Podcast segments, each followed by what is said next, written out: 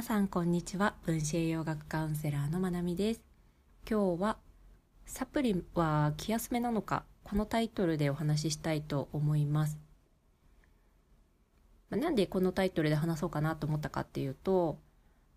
のこうウェビナーとかを作るときにみんなが疑問に思うことって何なのかなとかみんなどういったワードでサプリについて調べてんのかなとか栄養について調べてんのかなっていうそのキーワード検索なんかをかけたりするときに、まあ、サプリ気休めみたいな言葉が結構目につきました。しやっぱり分子栄養学とか栄養療法を実際にやっている人とそうでない人の間の、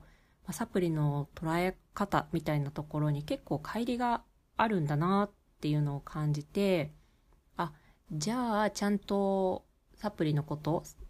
を話しておかないと私が何かこうサプリの話をした時も同じ温度で伝わってないのかもなっていうふうに思って今日はそんな話をしようと思います。で、サプリ気休めなのかっていうと答えから言うと気休めなサプリもあればそうじゃないサプリもあるっていうところですね。で分子栄養学をベースとした栄養療法ではサプリを使って体の不調を改善していったりとか病気をの治療として使われるサプリメントもあります。なのでそういった場面で使われるサプリって全くもって気休めじゃないです。栄養素を持って体の中で修復が必要な組織であったりとかシステムっていうところを修復していくために栄養素を使うし体本来が持っている機能を十分に働かせるためにも栄養素を使っていくんですね。もともと栄養素が必要なのでそこに必要な分入れていきます。そのためにサプリを使うんですが全然気休めじゃないですね。むしろ副作用とかを心配しなきゃいけないような種類もあるぐらい働くものです。じゃあなんでサプリは気休めみたいなワードが出てくるかっていうと気休めにしかならないサプリが存在するのも事実だからなんですよね。で、まあ、栄養療法を実際にやっていたりとか栄養療法の先生方が使うサプリメントっていうのは、まあ、コンビニに売っているようなものだったりとかドラッグストアに売っているようなものじゃないんです。で、中にはドクターズサプリメントって言われるような医療機関でしか販売できないサプリメントを使っていたりとか、もしくはそれに匹敵するぐらいの内容量があるサプリメントを、まあ、海外輸入であったりとか、中には医薬品の分類の中から選んで使っていたりするんだと思います。で、やっぱり日本のサプリメントって分類からして食品に当たるので、やっぱり気休めを超える効果っていうのは求められないですよね。治療として使えるほどの効果、効能があるものっていうのはサプリメントの枠内にはいられないですよね。お薬として販売をしなければいけなくなってしまうので、やっぱりその分類に当てはまるサプリメント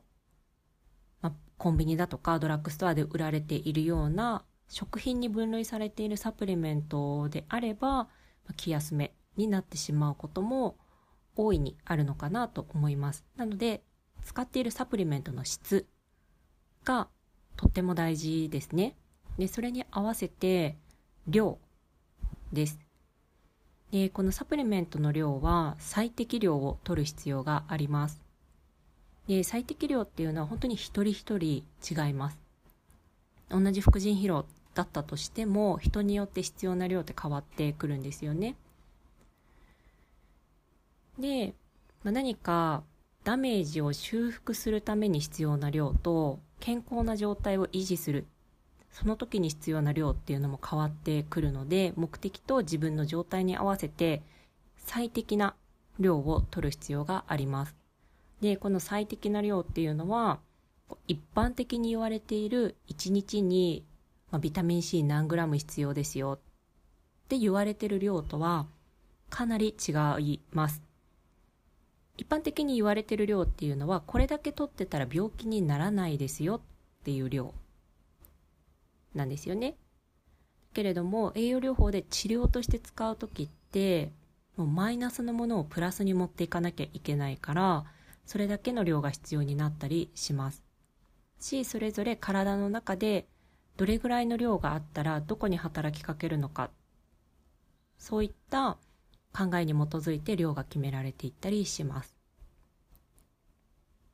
なので多ければいいかって言ったらそうでもないし多すぎても問題になってしまう栄養素っていうのも存在します。なので質の次に量ですね。でそして、まあ、そもそもの吸収ができるかどうかっていうところがとっても大切になります。質のいいサプリを取ったとして自分に必要な最適量を取ったとしても吸収ができなければサプリの効果って得ることができないです。なので胃腸の状態を良くしてしっかり吸収ができてそれが必要なとこに届いて初めて使えるのでそこまでまるっと整えた上で取るべき栄養素をとっているのであれば決して気休めで終わることはないんじゃないかなっていうふうに思います。で、まあ、自分に必要なサプリ何なのかっていうのを具体的に知りたいってなったらやっぱり検査になってきますね。その場合は栄養療法をやっているクリニックで、まあ、血液検査なり有機酸検査なり必要な検査をしてでそこから見出すっていう流れに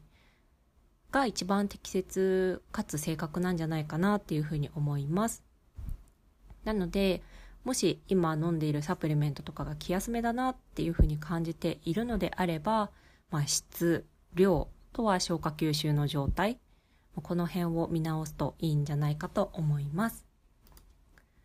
今日はこんな感じでサプリは気休めなのかどうかっていう話をしました。聞いてくださってありがとうございます。you